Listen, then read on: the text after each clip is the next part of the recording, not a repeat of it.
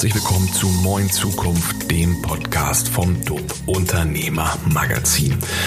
Die heutige Folge habe ich gemeinsam mit meiner äußerst tollen Kollegin Miriam Mimi aufgenommen. Es geht um künstliche Intelligenz. Und zwar beleuchten wir nicht nur die Spitze des Eisberges, sondern wir schauen ein bisschen tiefer. Woher kommt künstliche Intelligenz eigentlich? Wie hat es angefangen? Mimi ist dafür die perfekte Gesprächspartnerin, da sie sich im Rahmen ihrer Masterthesis diesem ganzen Thema verschrieben hat. Das sind äußerst informative, spannende, unterhaltsame 20 Minuten Hört es euch auf jeden Fall bis zum Ende an. Viel Spaß! Willkommen bei Moin Zukunft. Jetzt mit meinem heutigen Gast. Wer bist du und äh, was machst du? Ja, ich bin Mimi. Äh, ich arbeite in der Redaktion äh, bei JDB Media. Wir machen das Top Unternehmermagazin und äh, ich schreibe da überwiegend über Digitalisierung, äh, Wirtschaft und natürlich auch künstliche Intelligenz. Stichwort künstliche Intelligenz. Das soll ja heute unser ähm, Thema sein, um sich dem Ganzen auch mal ein bisschen anzunähern.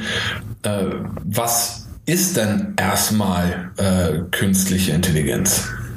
Ja, das ist eine gute Frage, ähm, weil künstliche Intelligenz ist ja immer so ein Buzzword, was sozusagen ähm, durch alle Medien kreist.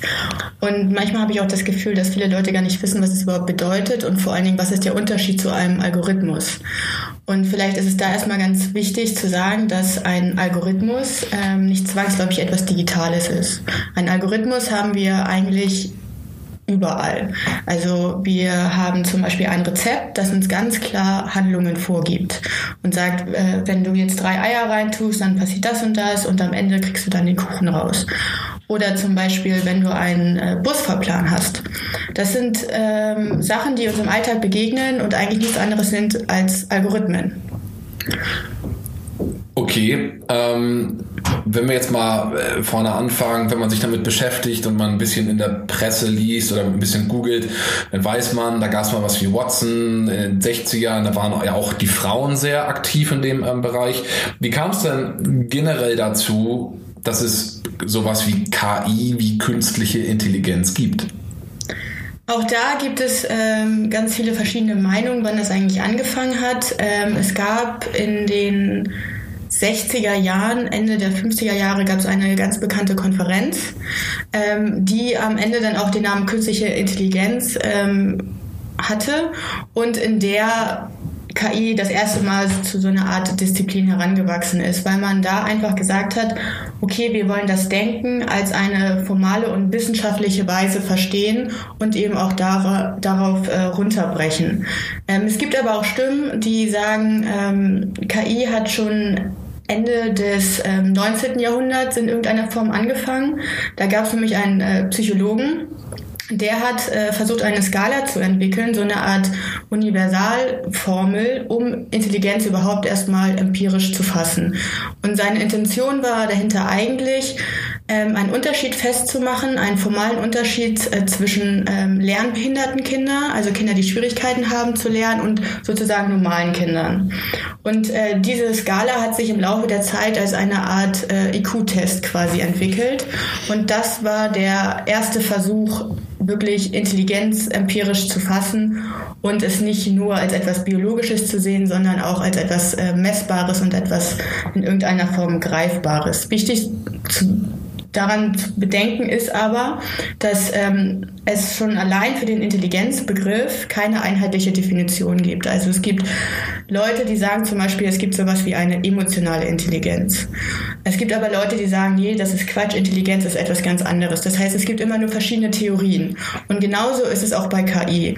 Weil es gibt verschiedene Theorien, die sagen, ähm, künstliche Intelligenz ist das. Und man sieht bei der Geschichte von der KI von den 60er Jahren, von dieser Konferenz bis heute auch, wie sich das Verhältnis von der Definition von Intelligenz mit dem Verhältnis der Definition der KI entwickelt hat. Okay, jetzt ähm, das ist ja mega interessant und ähm, auch viele Dinge, die ich vorher noch nicht kannte. Wie kommt es denn, ähm, Mimi, dass du dich mit dem Thema so gut ähm, auskennst? Denn das geht deutlich tiefer als äh, mein Verständnis ist.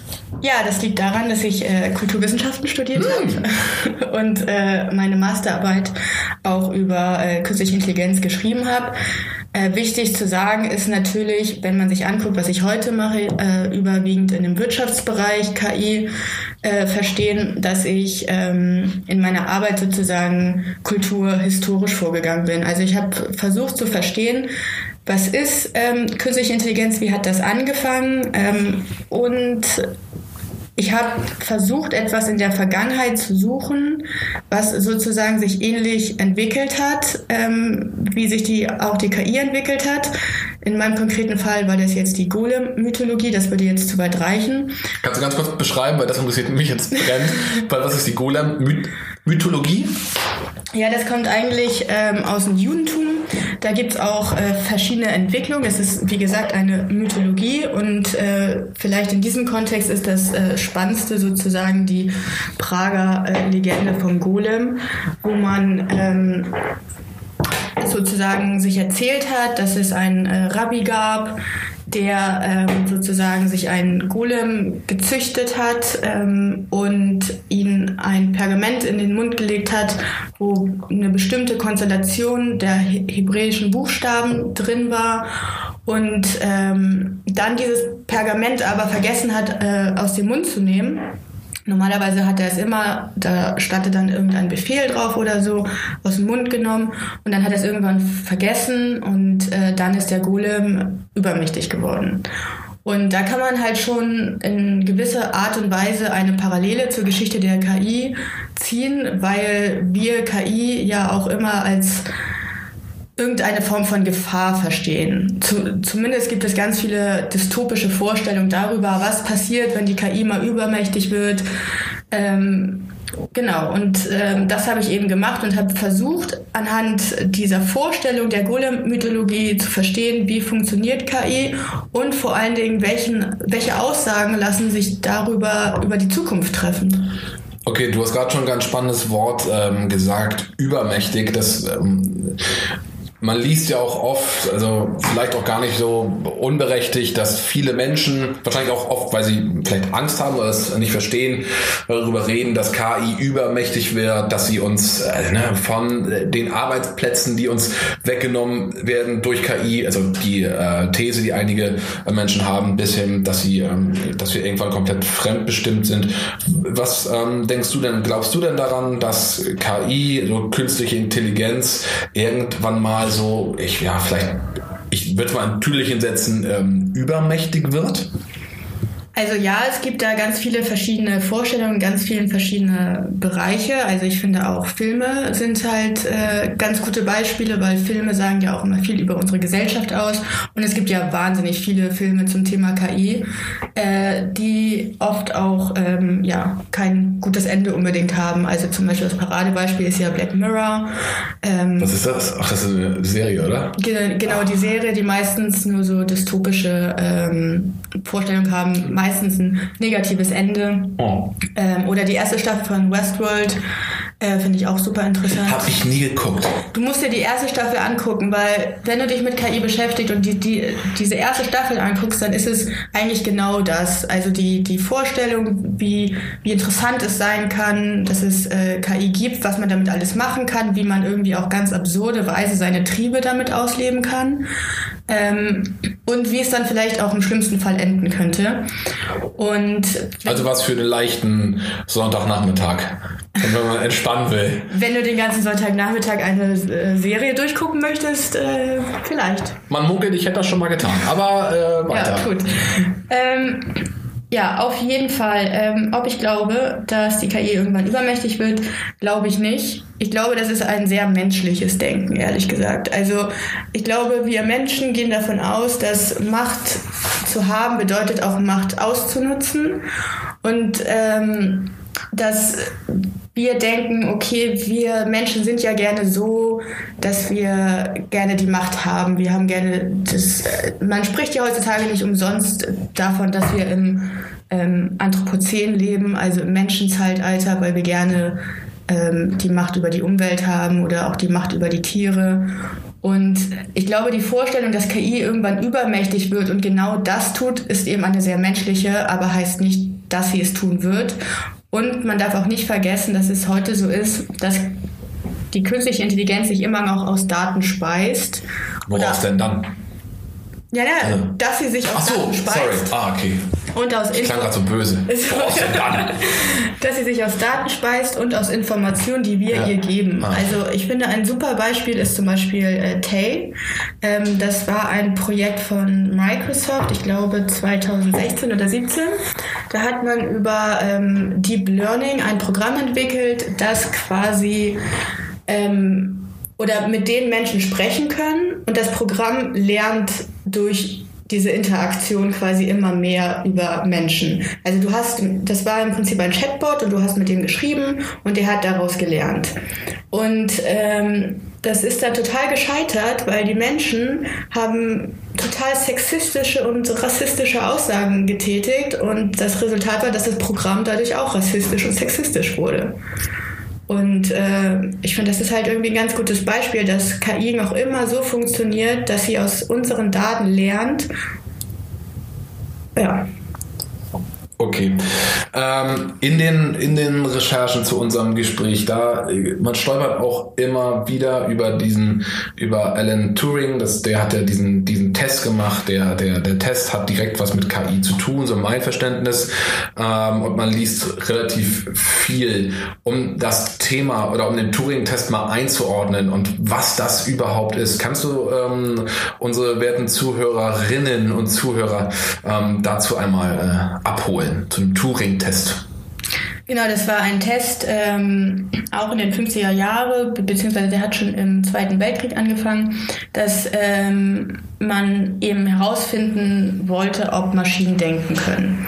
Und ähm, die Situation war die, dass es eben einen äh, Computer gab und einen äh, Menschen und dass man anhand der Interaktion wissen wollte, kann, kann der Computer unterscheiden, ob ähm, das ein Mensch ist oder nicht, beziehungsweise kann der Mensch unterscheiden, ob das ein Computer ist oder nicht, der die Antworten gibt. Und ähm,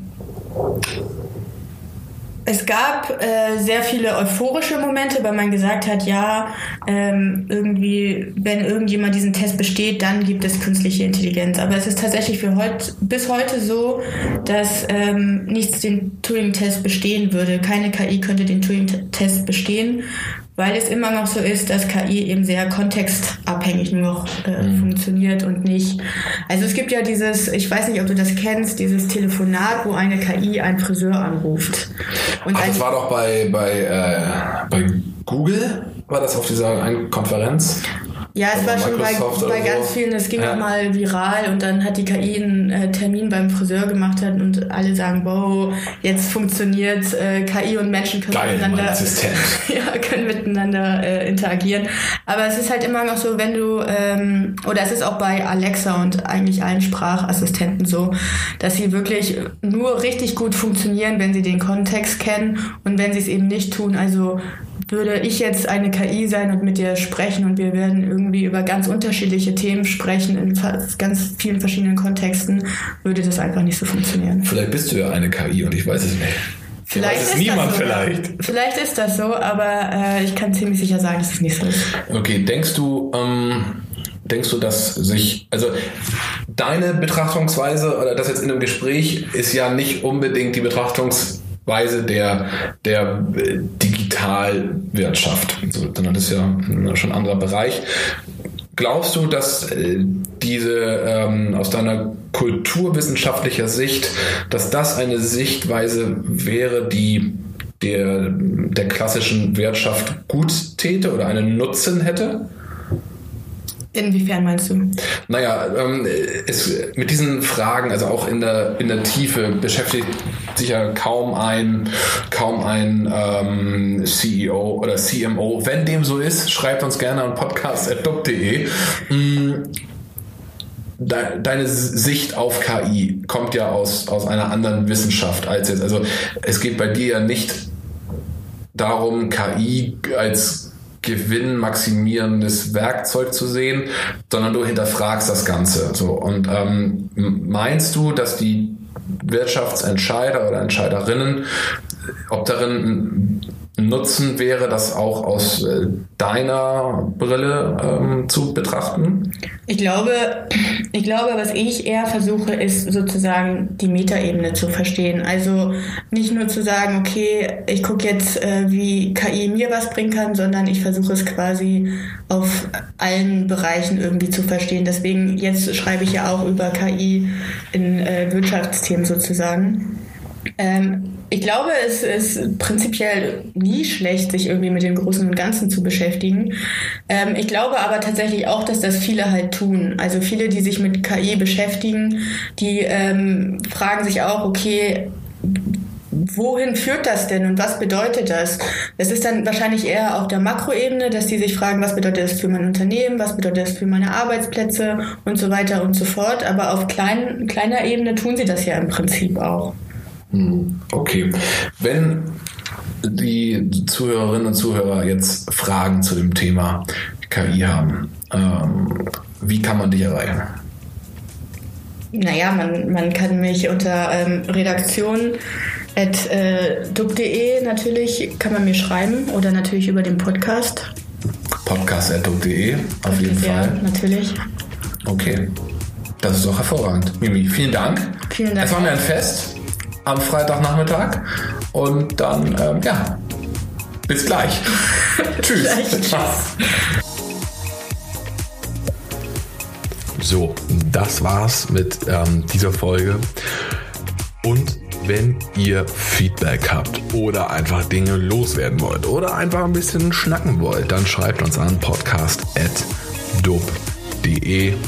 Macht euch eine gute Zeit, maximale Erholung. Bis dann. Ciao, ciao.